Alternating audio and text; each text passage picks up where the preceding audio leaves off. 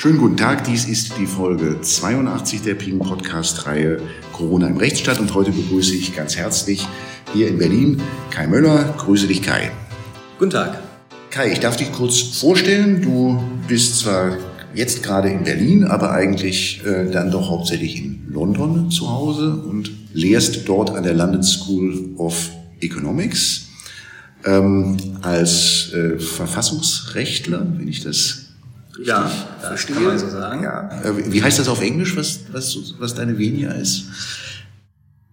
Ähm, also der, der Job-Title sozusagen ist Professor of Law. Das wird nicht weiter spezifiziert. Okay. Äh, mein, äh, mein Gebiet, in dem ich äh, arbeite, ist, ähm, was die Engländer Human Rights Law nennen würden, was wir Deutsche eigentlich Grundrechte oder Grundrechtstheorie nennen. Hm. Wie kommt man als Deutscher an die, es ist ja immer noch eher, eher selten, äh, wie kommt man als Deutscher als, äh, dann als Professor an, die, äh, an eine Londoner angesehene Universität? Was ist, wie kam das bei dir? Ja, es war nicht geplant, es hat sich so ergeben. Ich habe in, in Deutschland, in Freiburg, Jura studiert, mit meiner Promotion angefangen und dann einen Masters in Oxford eingeschoben und in dem Jahr ähm, hat mir das einfach, das akademische Klima dort sehr gut gefallen. Die Strukturen waren weniger hierarchisch, es war irgendwie intellektuell anregender.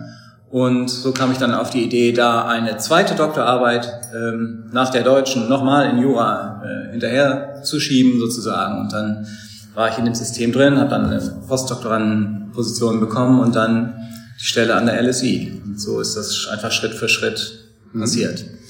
Die zweite Doktorarbeit hatte welches Thema? Ähm, also aus der wurde ein Buch, das heißt uh, The Global Model of Constitutional Rights, also ein globales Grundrechtsmodell. Ähm, und das Argument ist, dass äh, Grundrechte nicht, wie viele Leute denken, in jedem Land entsprechend der nationalen Verfassung anders sind. Also die Amerikaner haben ihre, ihr Grundrechtsverständnis, die Deutschen haben ihres, die Briten vielleicht noch ein anderes, sondern dass dahinter eigentlich ein globales Modell äh, äh, steht, das äh, sehr von dem Deutschen beeinflusst ist und insbesondere, insbesondere dem Verhältnismäßigkeitsprinzip. Das steht also im, im Zentrum dieses Grundrechtsverständnisses. Ähm, das, äh, darüber haben wir auch in einer der letzten äh, Podcast-Folgen mit, mit, äh, mit äh, Folge 80 mit Baudacher, Baudacher ges gesprochen. Ähm, ist das richtig, dass das Verhältnismäßigkeitsprinzip eine deutsche Erfindung ist? Ja, also eine preußische. Ähm, in Preußen, die preußischen Verwaltungsgerichte haben sich das ausgedacht zur ähm, Überprüfung polizeilichen Handelns und dann ging es von da in das äh, äh, bundesdeutsche Verfassungsrecht, ich glaube in den 50, 1950ern und Anfang der 60er, nicht ganz sicher, als, als äh, Verfassungsrechtsprinzip.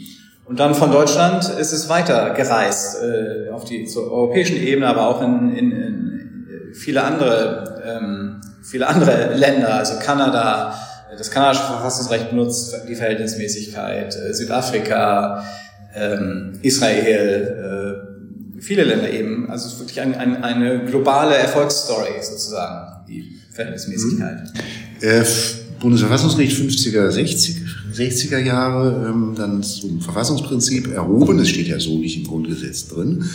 Ähm, inwieweit war das von historischen Erfahrungen geprägt in Deutschland? Wie würdest du das einordnen? Ja, das kann ich jetzt so äh, ganz nicht sagen. Also es gibt in der, in der Diskussion, also wie ich überhaupt auf mein Thema kam, war, dass ich in, also in, in England studierte und die äh, angloamerikanische Literatur zu Grundrechten las. Und da geht es überhaupt nicht um Verhältnismäßigkeit. Da ist eigentlich eher so der, die Ansicht vorherrschend, dass, äh, wie Ronald Dworkin sagt, Rechte Trümpfe sind. Also wenn ich ein Recht auf meiner Seite habe, kann ich das auf den Tisch tun und das ist sozusagen die Trumpfkarte, die alles andere aussticht. Und das steht im Kontrast natürlich zu dem Deutschen, wo das Recht etwas ist, was abgewogen wird. Ähm, und beide, an beiden Ideen ist natürlich etwas dran. In gewisser Weise sind Rechte Trümpfe und in gewisser Weise müssen sie aber auch abgewogen werden. Also es, ich glaube, man kann es jetzt nicht zum Beispiel auf ähm, Erfahrungen in der, in der Nazi-Zeit oder so, so direkt zurückführen, dass die, die Verhältnismäßigkeit die Antwort darauf ist. Das wäre wahrscheinlich zu kurz gegriffen. Aber worauf es nun die Antwort ist, weiß ich auch nicht genau. Ähm, Richard Dworkin taucht auch auf, einleitend in deinem Weltartikel, den du vor ungefähr einer Woche äh, geschrieben, veröffentlicht hast. Ähm, äh, mit ein, da leitest du ein mit, mit äh, einer Einsicht über die Natur der Grundrechte, die von äh, Dworkin stammt. Recht, Rechte hindern den Staat daran, Dinge zu tun, die ansonsten im Allgemeininteresse liegen würden. Und dann schreibst du ein bisschen länger äh, auf deine Überlegungen zum Thema einer Impfpflicht. Du sagst, als also in London lebend, jetzt ein bisschen mit meinen Worten, sei so ein bisschen verständnislos, dass man in Deutschland und in Österreich so erbittert für eine Impfpflicht streitet, während das, so sagst du, eigentlich in England überhaupt kein großes Thema ist. Kannst du mal ein bisschen einfach erzählen für diejenigen, die den Beitrag nicht gelesen haben, wie das in England so, wie damit umgegangen wird mit dem Thema, bist du geimpft müssen nicht eigentlich jetzt mehr noch geimpft werden oder was tut man jetzt, um auch noch den letzten ungeimpften Fußballer zu impfen und so weiter und so fort. Ja, also ich, ich, ich kann es gerne beschreiben, äh, ganz genau ver verstehen, warum es so ist, äh, tue ich es auch nicht. Aber was jedenfalls äh, mir ins Auge springt und ich glaube jedem, der, der in beiden Ländern äh, unterwegs ist, wie ist, wie unterschiedlich äh, die, die, Atmosphäre einfach ist. Also in England äh, hat es sich jetzt in, in, der letzten Woche seit Omikron äh, auch ein bisschen geändert, aber letztlich bisher auch nicht so sehr. Aber die Situation war lange so, dass äh, Masken de facto optional waren. Also an einigen Orten waren sie vorgeschrieben, wurden trotzdem häufig nicht getragen. Äh, alles war offen. Ähm, äh, Pubs waren gerammelt voll, Restaurants waren wieder voll. Ähm, es war also eigentlich wirklich weitgehend äh, Normalität. Und auch Impfpässe äh, gab es nicht. Äh, und Impfen war, äh, Impfen war kein Thema. Ich habe im Artikel ja auch gesagt, ich wurde noch nie gefragt. Also unter Freunden bespricht man es mal, aber unter äh, mit Kollegen oder, oder Bekannten oder Fremden, man wird nicht danach gefragt, ob man geimpft ist. Man muss es auch nicht irgendwie äh, darlegen oder äh, beweisen, dass man geimpft ist. Es gibt auch keine Diskussion, soweit ich das sehen kann, über die Ungeimpften, also worüber wir in Deutschland uns ja so hingebungsvoll ähm, auslassen, jetzt seit einiger Zeit. Das ist einfach schlichtweg kein Thema. Auch dass die Impfquote, die ist in England so wie in Deutschland, so 70 Prozent. Äh, das in Deutschland hört man ja nur, das sei viel zu niedrig und es müsste jetzt, was ist es, mindestens 80 oder mindestens 90 Prozent sein. Diese Diskussion findet, äh, soweit ich es verfolgt habe, in äh, England einfach nicht statt. Also es ist wirklich ein anderes, es fühlt sich anders an, in dem Land unterwegs zu sein als in Deutschland. Jetzt sagen ja so manche über England, na ja, also da hat man halt die Durchseuchung und viele Tote in Kauf genommen und ähm, das wollen wir aber bei uns nicht. Ist das eine Sichtweise, mit der du was anfangen kannst? Ja, es ist natürlich, ähm, es ist natürlich kompliziert, weil die Engländer natürlich auch keinen keinen Plan von Anfang an hatten, genau wie die Deutschen, wie niemand einen Plan äh, von Anfang an hat.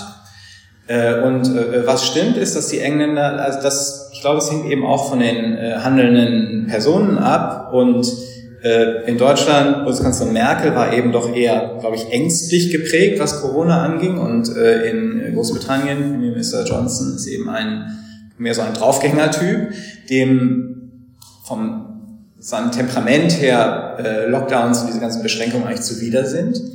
Und deswegen war er dann, glaube ich, ich denke, es hing viel wirklich von seiner Person ab, ähm, war er dann im Juli soweit zu sagen, wenn wir nicht jetzt aufmachen, das war die Frage, wenn nicht jetzt, wann dann? Also es war Sommer, die Inzidenzen waren hoch, so 300, 400, 500 und er hat entschieden aufzumachen, alle, fast alle Restriktionen abzuschaffen.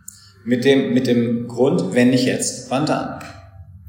Und natürlich hat man da die Durchseuchung äh, äh, in Kauf genommen. Aber es war nun auch zu einem Zeitpunkt, wo ich glaube, zu dem Zeitpunkt alle über 30, wenn ich mich recht entsinne, also alle über 30 schon das Impfangebot hatten. Die unter 30 sind ja nun sowieso nicht besonders gefährdet. Und dann hat man gesagt, jetzt machen wir auf, die Vulnerablen sind geschützt und insofern nimmt man dann die, die Durchseuchung in Kauf. Ja. Kurz einmal zurück zu Ronald Dworkin, der, wie gesagt, äh, ich gelernt habe, äh, gesagt hat, Rechte hindern den Staat daran, Dinge zu tun, die ansonsten im Allgemeininteresse liegen könnten, ähm, hindern Grundrechte, die Menschenwürde, sagst du, den Staat daran, Dinge, Menschen zum Impfen zu zwingen oder zu verpflichten? Würdest du das so sehen? Ja, das würde ich so sehen, ja.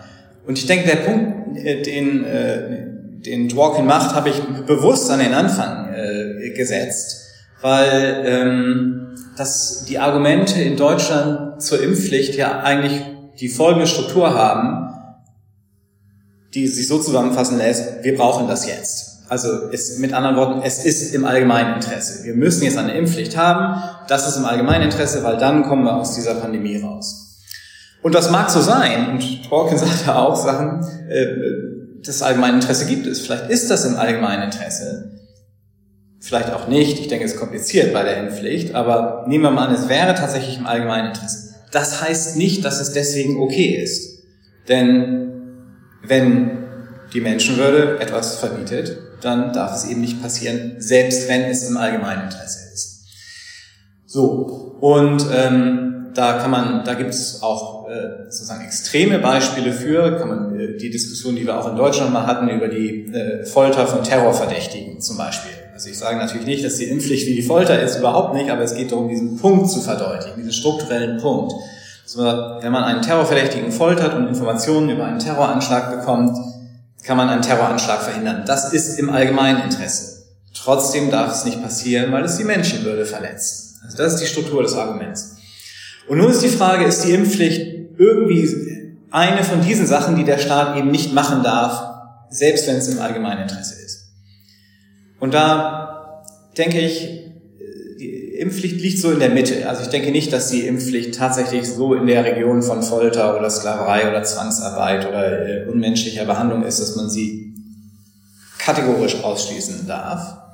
Aber ich denke auch auf der anderen Seite, dass die Impfpflicht nicht so eine Sache ist, die man einfach machen darf, nur weil sie nützlich ist. Sie liegt so in der Mitte. Sie darf vielleicht im Ausnahmefall, in einem wirklichen, echten Ausnahmefall äh, verwendet werden. Und das Beispiel, was ich bringe, ist, stellen wir uns mal vor, man müsste alle Erwachsenen impfen, um Kinder vor dem Tod durch ein neues Bakterium zu schützen. Ähm, und man würde so, sagen wir, eine Art Herdenimmunität in den, unter den in der Bevölkerung herstellen.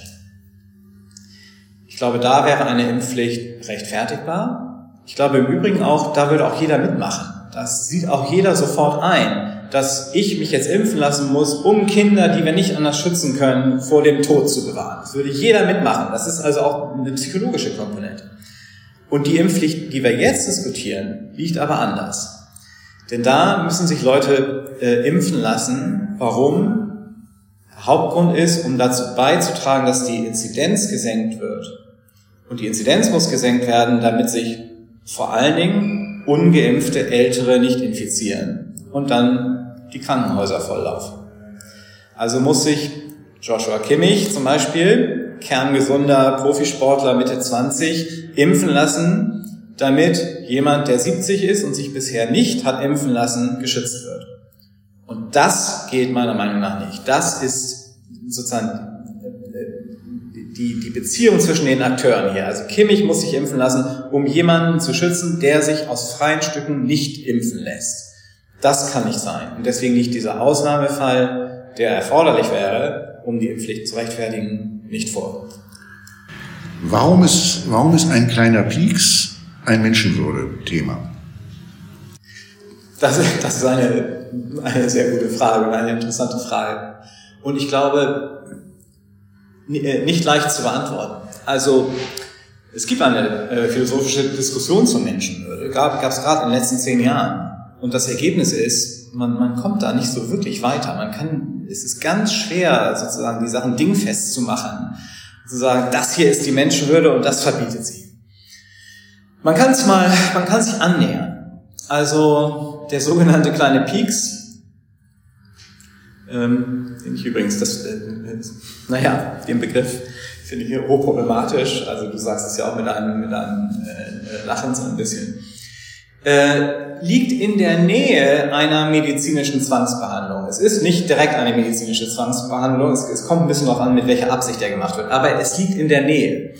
Und wir sind uns eigentlich einig darüber, dass äh, ähm, äh, Erwachsene im Vollbesitz ihrer geistigen Kräfte medizinische Behandlung ablehnen können. Also niemand muss sich seinen Krebs operieren lassen oder sein, äh, irgendeine Krankheit behandeln lassen. Jeder darf sagen, nein, das will ich nicht. Das ist absolut. Und das hat was mit der Menschenwürde zu tun und der Autonomie des Einzelnen. Das ist mal so eine Annäherung, warum das in der, in, in der Gegend liegt. Eine andere Annäherung ist auch äh, die Integrität, äh, körperliche Integrität. Die wird zugegebenermaßen nicht absolut geschützt. Also es gibt Fälle, wo der Staat uns sogar umbringen darf, wenn wir dabei sind, irgendwie eine, eine Bombe zu zünden. Ja?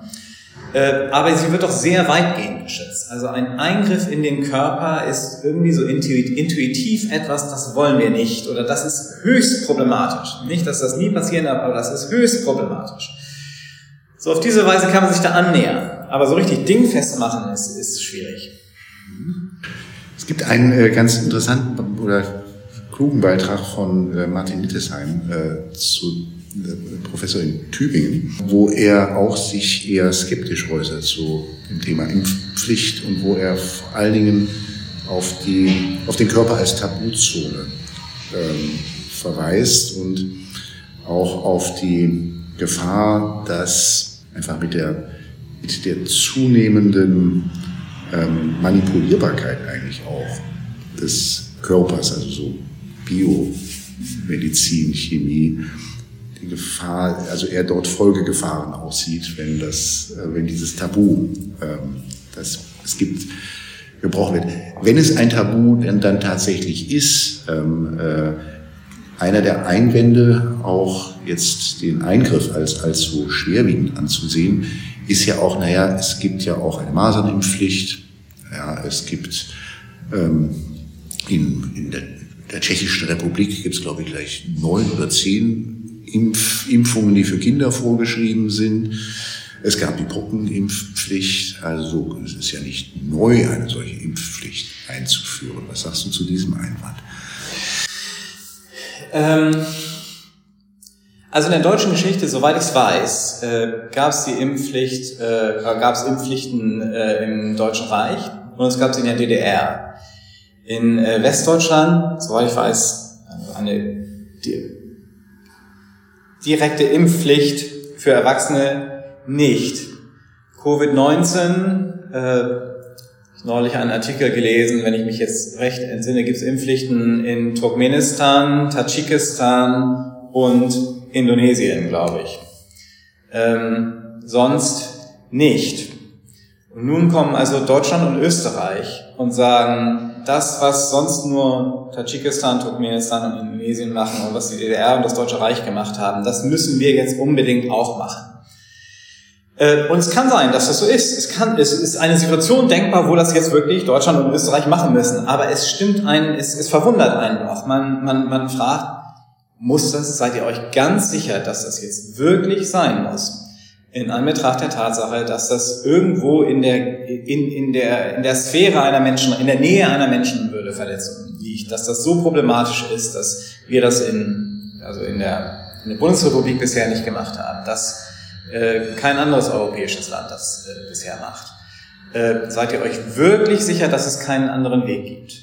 Und da, ich sage ja nicht, dass es dass, dass man es kategorisch ausschließen muss. Mhm. Obwohl ich denke, in diesem Fall wäre es falsch. Aber ich denke, die Begründungslast liegt bei dem, der es, vorträgt. Und der kann nicht nur sagen, ja, uns ist jetzt nichts anderes sozusagen eingefallen, das ist jetzt im allgemeinen Interesse. Also das ist, das würde zu kurz greifen. Würdest du sagen, also gerade mit deinem, ich sag mal, globalen Blick auf Grundrechte, würdest du sagen, das ist ein gewisses dass es ein gewisses Indiz dafür ist, dass wir uns in Tabuzonen bewegen, dass das, also jedenfalls in Europa nur in Deutschland und in Österreich so, also so vehement gefordert wird, die Impfpflicht? Tja, also es ist, äh, ähm, es, es entgeht meinen englischen Kollegen nicht sozusagen, dass es nun gerade Deutschland und Österreich sind, die das vorschlagen. Ähm, ich, ich, äh, ich kann nur sagen. Wie wird da geredet? Bitte? Wie wird dann da geredet bei den englischen Kollegen? Äh, die witzeln drüber. Also die, die sind jetzt nicht äh, in höchstem Maße besorgt, aber die sagen, die, die witzeln halt darüber, dass es ja interessant sei, dass nun gerade Deutschland und Österreich das vorschlagen. Ähm, weil eben auch äh, die wie ich, wie ich vorhin sagte, die, die, die Atmosphäre und der Umgang in, äh, mit, äh, mit Covid in England ein anderer ist. Also diese Unterscheidung zwischen Ungeimpften und Geimpften und diese Wut auf die Ungeimpften, die man in Deutschland so spürt, die ich auch in meinem Bekanntenkreis, im Freundeskreis auch äh, von den Leuten höre, äh, die findet da einfach, die, die, die findet da nicht statt. Äh, deswegen äh, sozusagen sind die erstmal überrascht. Es ist ja wie es im Moment so im politischen Raum sich bewegt, zu erwarten, dass das, wenn es dann mal tatsächlich als Gesetz vorgeschlagen wird, ähm, dass das eine voraussichtlich eine breite Mehrheit finden wird. Wobei man immer deutlich dazu sagen muss, dass ja nochmal die spannende Frage ist, was das denn eigentlich heißen soll, die Impfpflicht. Also wie wird sie dann eigentlich sanktioniert? Ist es nicht eigentlich sowieso schon Impfpflicht, wenn wir überall 2G haben? Das ist ja schon eine Sanktion, wie wir sie übrigens im Masernschutz, äh, auch, beim Masernschutz auch haben. Dass nämlich auch die erste Hauptsanktion ist, dass die ungeimpften Kinder nicht mehr in den Kindergarten dürfen. Ja, also dieses Element von Impfpflicht, das haben wir ja nie schon längst. Dann kann es eigentlich nur noch um Bußgelder gehen, um die Frage, wie hoch die sind, um die Frage, wenn sie mal gezahlt sind, ob sie dann nochmal gezahlt werden müssen, wenn man sie immer noch nicht impfen lässt, um die Frage, ob man ins Gefängnis kommt, wenn man das nicht zahlen kann oder will, um die Frage, und dann um die Frage, ähm, äh, kann man jetzt irgendwie abgeführt werden und zum, zum Impfarzt gebracht werden. Äh, äh, da sagen dann allerdings schon wieder viele auch sehr, sehr vehement und ohne nähere Begründung, also ein Impfzwang auf gar keinen Fall. Also Impfpflicht ja, aber Impfzwang auf gar keinen Fall eine auch nicht unbedingt konsistente Argumentation, wie ich finde. Ähm, ähm, also das, ähm, äh, da bleibt auch sicherlich noch ein abzuwarten. Aber es gibt einen, also wenn man jetzt mal so auf die, die eher oberflächliche Diskussion, die wir haben in den Medien, in der Politik schaut, da haben wir ja jetzt einen, das, was man immer so als breiten gesellschaftlichen Konsens bezeichnet. Also man hat den Eindruck jedenfalls, das würde von einer ganz großen äh, von einer ganz, ganz großen Mehrheit der Bevölkerung getragen. Ähm, ist das nicht eigentlich als solches schon ein Argument dafür, dass man sagt, also wenn die ganz große Mehrzahl der Bevölkerung noch davon dem Nutzen überzeugt ist, dann ist das doch eigentlich eine Frage auch der Demokratie, dass sich dann die Minderheit dem fügt. Ja, aber die, ähm, die Demokratie bedeutet eben nicht nur die Mehrheit entscheidet, sondern Demokratie äh, ist nicht ganz klar, was es bedeutet, aber sowas wie Mehrheitsentscheidung plus Minderheitenschutz. Und das, äh, dieser Minderheitenschutz wird eben durch die Grundrechte, äh, Menschenrechte, Menschenrechte und Grundrechte gewährleistet. Das ist äh, auch, was Dworkin im Blick hat, wenn er sagt, die äh, Rechte verhindern, dass das gemacht werden kann, was im allgemeinen Interesse ist, weil die Mehrheit, zumindest wenn die Sachen halbwegs gut laufen, eben das machen will, was im allgemeinen Interesse ist. Da kommen dann die, die, die Grundrechte rein und verbieten einfach gewisse, äh, äh,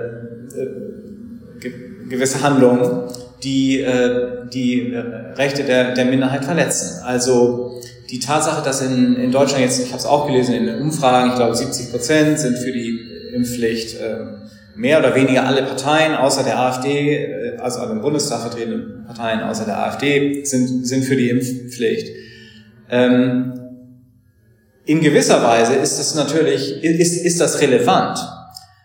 Auf eine andere Weise macht es aber auch stutzig, dass äh, in der deutschen Diskussion so im Großen und Ganzen sich immer alle so sehr einig sind. Also gerade wenn sich alle einig sind und gerade wenn sie sich dann verbünden gegen eine unbeliebte Minderheit, auf die sie dann einen großen, eine Wut entwickeln, Äh, gerade dann ist es die Zeit für die Gerichte und auch für die Grundrechte und auch für Grundrechtler, ähm, sozusagen ganz hellhörig zu werden und zu gucken, ob da nicht irgendwas schief läuft. Denn diese, diese Wut auf die Ungeimpften, und du hast es ja angesprochen, das geht jetzt ja auch nicht nur um die Impfpflicht, es geht auch um die Ausgrenzung durch 2G. Ähm, diese Ausgrenzung ist äh, moralisch äh, höchst problematisch, menschlich, würde ich sagen, unanständig, äh, vielleicht auch äh, wahrscheinlich auch nicht unbedingt zielführend, wenn wir über gesellschaftliche Spaltung und äh, die Wut, die jetzt sich auf beiden Seiten so hochschaukelt, wenn wir, wenn wir daran denken. Ähm, und na, natürlich auch wiederum etwas, was nicht absolut notwendig ist, was der Blick nach England zeigt. Es geht auch anders, man muss es nur wollen. Deswegen kann niemand sagen, diese Ausgrenzung wird sozusagen von der, von der Sachlage absolut erfordert. Nein, wird sie nicht, denn woanders wird sie nicht, wird sie nicht so praktiziert. Wir haben uns im Vorgespräch jetzt ein bisschen unterhalten, so ganz übergreifend, äh, Lockdown-Maßnahmen in Deutschland, jedenfalls auch wieder oberflächlich, bei oberflächlicher Betrachtung von einer breiten politischen Mehrheit getragen, von also von unter breitem auch medialen Beifall auch äh, getragen. Ähm, da hast du gesagt, da darf man eigentlich nicht überrascht sein, wenn das Bundesverfassungsgericht, ähm, wenn es dann zur Ausgangssperre und zu den Schulschließungen gefragt wird, ähm, das ist da nicht ähm, auf einmal hereingrätschen. Ähm, müssen wir nicht mit demselben rechnen bei der Impfpflicht dann auch nach dieser Logik, dass, wo wir eine auch sehr, sehr, also jedenfalls immer oberflächlich, weil man weiß es ja nie so ganz genau, ähm, den Eindruck haben kann, also Medien und Politik, also ähm, das ist eigentlich fast äh, Konsens, dass es dass eine solche Impfpflicht vernünftig wäre. Würdest du da noch darauf wecken, dass das Bundesverfassungsgericht sich da einbringt? Ja, es ist immer sehr schwer vorherzusagen, was Gerichte machen werden und was das Bundesverfassungsgericht machen wird. Natürlich muss man nach den jüngsten Entscheidungen, wo das Gericht eben einen sehr weiten äh, Spielraum äh, dem Gesetzgeber gibt, äh, vermuten, dass sie sich da auch gegen die Impfpflicht nicht stellen werden. Andererseits kommen, kommt das Bundesverfassungsgericht manchmal mit überraschenden Entscheidungen um die Ecke, gerade wenn es um die Menschenwürde geht.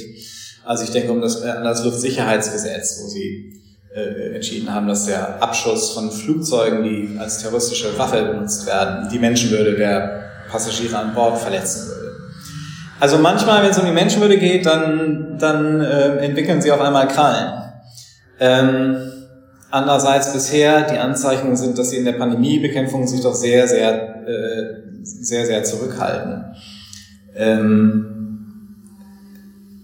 es ist, es ist, ich würde sagen, es ist schwer vorherzusagen. Man kann sozusagen, wenn man es juristisch zurechtzimmern will und es durchwinken will, dann macht man eine Verhältnismäßigkeitsprüfung und sagt, ja, das ist natürlich ein gewisser Eingriff für diejenigen, die diese Impfpflicht, äh, denen die auferlegt wird, aber es ist eben gerechtfertigt, es ist überragend wichtige Gemeinschaftsinteresse, äh, Leben und Gesundheit zu schützen und weitere Lockdowns und intensive Maßnahmen zu verhindern. Dann hat man sich das sozusagen zurecht gezimmert aber dann geht es an dem eigentlichen Problem äh, eben etwas vorbei. Und das eigentliche Problem ist die Menschenwürde Nähe einer, äh, einer Impfpflicht und die, äh, die körperliche Unversehrtheit. Reden wir da gerade sozusagen auf einer zweiten Ebene über eine Schwäche des Verhältnismäßigkeitsprinzips? Ähm, ja, tun wir. Das ist, äh, das ist ein interessanter Punkt, denke ich. Ähm, es, es gab äh, äh, sehr viel äh, Diskussion und Literatur über, über das Verhältnismäßigkeitsprinzip, auch, also auch im englischsprachigen Raum ähm, in den letzten 10, 20 Jahren. Und die Kritik, die manche Leute äh, an dem Verhältnismäßigkeitsprinzip anbringen, ist, dass sie sagen, das ist ja eigentlich Utilitarismus. Man wägt ab äh, und dann die, die größte Zahl, die, die, die, the greatest happiness of the greatest number, also die größte, das größte Glück der größten Zahl gewinnt, weil das überwiegt dann in der Abwägung. Äh, und das kann ja, darum kann es ja bei Grundrechten nicht gehen.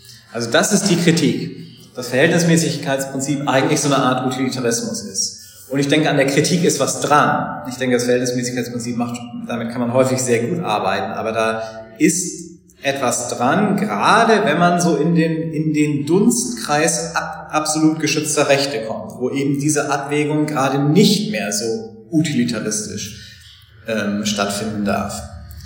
Also von daher, deswegen habe ich es eben so gesagt, man kann sich das zurechtzimmern mit der Verhältnismäßigkeit. Man kann sich davon überzeugen, wenn man es denn so sehen will, dass eine Impfpflicht verhältnismäßig wäre. Aber es klingt mir ein bisschen utilitaristisch. Das wäre auch eine ganz, also dann, wenn das auf der Linie liegend wäre, ja, wäre die Entscheidung zur Bundesnotbremse eigentlich der beste Beleg für die Schwächen des, ähm, für die Schwächen des Verhältnismäßigkeitsprinzips, weil es da, weil dann gibt es keine Tabuzonen ja. der, die da doch eigentlich übrig bleiben. Nicht? Dann bleibt eben, wenn man die Entscheidung liest, da kommt, da taucht dann nicht einmal mehr der, also der, der Satz auf, der aus dem Grundrechtsgesetz selbst stammt, die Freiheit der Person ist unverletzlich. Das spielt dann gar keine Rolle mehr. Das, das was ja sicherlich als eine, eine, was ja sicherlich eine Formulierung war, die eine Tabuzone zum Ausdruck bringen sollte. Ja, ich, ich denke, das ist ein ganz wichtiger Punkt. Also ähm, manche Leute sagen, also intuitiv, ich habe mal gelesen in der, in der Financial Times einen Kommentar, wo jemand sagte, für eine Ausgangssperre müsste es schon die Pest sein. Was ich irgendwie intuitiv äh, interessant fand. Ja? Also wenn, wenn die Pest jetzt wütet, dann können wir vielleicht über eine Ausgangssperre nachdenken. Aber wenn ein Coronavirus wütet, dann scheint das doch irgendwie, geht das irgendwie zu weit. Aber ähm, diese Denke, also bei der Pest wäre es okay, bei Corona vielleicht nicht, ist letztlich auch Verhältnismäßigkeit. Man wägt ja auch wieder ab. Man sagt, ja, bei der Pest geht's, bei Corona geht's nicht. Also es ist wieder eine Art der Verhältnismäßigkeit. Man muss es bloß richtig machen. Mhm. Man muss irgend, also es geht, glaube ich, weniger darum, absolute Grenzen einzuziehen, wie zu sagen, der Staat darf unter keinen Umständen den Leuten verbieten, das Haus zu verlassen das ist, greift in eine, die Freiheit in einer Weise ein, die niemals gerechtfertigt sein kann. Ich glaube, das stimmt nicht so ganz. Wenn es die Pest ist, ist es vielleicht gerechtfertigt. Aber ja, also es ist weiterhin eine Abwägung, in der aber der, der individuellen Freiheit irgendwie mehr Raum und mehr Gewicht gegeben werden muss. Letzte Frage nochmal kurz zurück zur Impfpflicht. Ähm, wir haben ja jetzt schon eine Impfpflicht in Deutschland für äh, alle, die in Krankenhäusern und in bestimmten Pflegeeinrichtungen arbeiten. Diese Impfpflicht ist jetzt letzte Woche im Bundestag und Bundesrat verabschiedet worden. Ähm, wie siehst du denn das? Ist das, muss man das anders sehen als die allgemeine Impfpflicht im Ergebnis? Ja, ich, ich, ich denke im Grundsatz ja. Also ohne mich jetzt auf die Details dieses neuen Gesetzes hm, einzulassen. Ähm, ich denke, die Analogie, die da besser passt, ist so sagen wir mal, wenn Sie Pilot sind, dann äh, sind Sie, können Sie verpflichtet werden, eine Brille zu tragen, damit Sie scharf sehen und keine Gefahr für Ihre Passagiere sind. Ich denke, wenn Sie mit in einem, in einem Pflegeheim arbeiten, dann können Sie verpflichtet werden, sich zu schützen. Dem können Sie ja ausweichen, indem Sie Ihren Job aufgeben und sich einen anderen Job suchen. Also das ist mir auch klar, dass die Abgrenzung nicht so ganz scharf ist, natürlich. Das äh, im, im Einzelfall schwierig. Aber im Prinzip, glaube ich, kann man da unterscheiden. Auch wenn natürlich es offene Fragen dazu gibt, wie sehr Geimpfte weiterhin ansteckend sind und wie lange der Impfschutz hält. Und wie gesagt, die Fragen klammere ich immer aus. Nur im, im Grundsatz, denke ich, wer mit besonders Vulnerablen arbeitet, äh, da könnte man das verlangen, sofern das die Vulnerablen besser schützt. Dann doch noch ein, dann doch noch einen allerletzten Gedanken dazu. Dann ist es vielleicht doch auch sehr stark eine Frage der Sanktion. Weil wenn die Sanktionen nur, nur in, in ganz vielen Anführungszeichen, weil es natürlich schon einschneidend sein kann, nur ist, dass man einen bestimmten Job nicht mehr ausüben kann, ähm, wir natürlich von etwas anderem sprechen, als wenn es etwa tatsächlich also die zwangsweise eingeführten Impfstoffe geben würde. Mhm. Und das vielleicht nochmal kurz nur so als Hypothese in den Raum gestellt, dass, dass vielleicht doch etwas da dran ist, dass man in den, dass der Menschenwürdebereich in dem Augenblick erst, also jedenfalls erreicht ist, wo also bei der Zwangsspritze. Äh, weil, weil es eben für die, für die äh, Impfpflicht in gewissen Kontexten mhm. äh, Gründe geben kann. Mhm. Weil es vielleicht auch einen Unterschied macht, ob es einfach heißt, na gut, das kostet mich dann Bußgeld. Ja. Ähm, aber mich kann jetzt letztlich auch wieder keiner zwingen, dass das doch vielleicht sich eher auf der Sanktionsebene auch dann entscheidet, wo man, also wie man nun genau die Abwägungen da vorzunehmen hat, als jetzt an dem nackten Satz, der es ja auch erstmal nur ist, ähm, es sind alle verpflichtet, sich impfen zu lassen.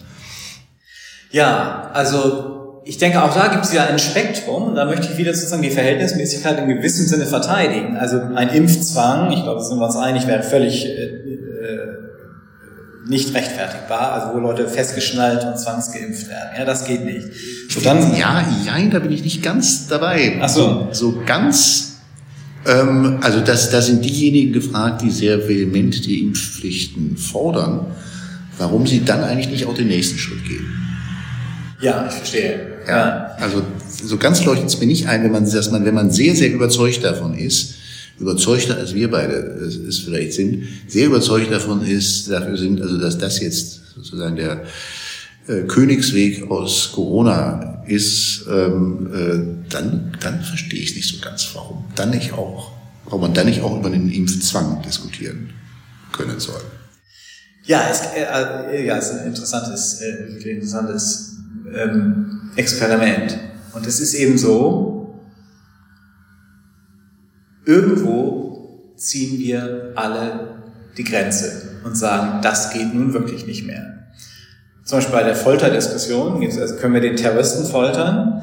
Manche, viele sagen nein, andere sagen, ja, wir können ihn foltern, um einen Terroranschlag zu verhindern. Und das ist die nächste Frage, okay, können wir auch das, das Kind des Terroristen foltern? Und dann sagen alle, hm, also nee, das können wir nun tatsächlich auf gar keinen Fall mehr machen. Ja, oder können wir das Kind des Terroristen vergewaltigen, um den Terroranschlag zu... Also, nein, das geht nur wirklich gar... Also man kann es sozusagen immer grausiger machen, was, was, äh, was den Leuten angetan wird. Und jeder hat irgendwo seine Grenze, wo er sagt, nein, also das geht jetzt wirklich nicht mehr. Und wo man nun genau, wo man nun genau diese Grenze zieht äh, und nach welchen Kriterien, das ist sehr, das ist, das ist sehr, sehr, sehr schwer. Äh, durch vernünftige Argumentation, glaube ich, äh, festzuziehen. Aber ich sehe ich, ich sehe den, den, den Charme. Das, aber ich glaube, wo wir uns einig sind, um noch zweiter Versuch, Einigkeit herzustellen, äh, wäre, irgendwo gibt es eine Grenze. Das heißt, irgendwo wird nicht einfach nur noch äh, utilitaristisch abgewogen. Irgendwo kommen wir in einen Bereich, wo wir sagen, es wird nicht mehr abgewogen, auch wenn das zu schlechten Konsequenzen für die Allgemeinheit führt. Und die, so könnte man vielleicht das dann sagen, die Diskussion, die wir als Gesellschaft haben müssen, ist, wo ziehen wir diese absolute Grenze? Ich glaube, da sind wir uns sicherlich absolut einig im, im Ergebnis. Vielen lieben Dank, Kai, für dieses spannende und dann doch sehr grundsätzliche Gespräch auch über die Impfpflicht, die Verhältnismäßigkeit und die Tabuzonen, äh, die es gibt oder geben muss. Ähm, ja, danke sehr. Ich danke dir auch.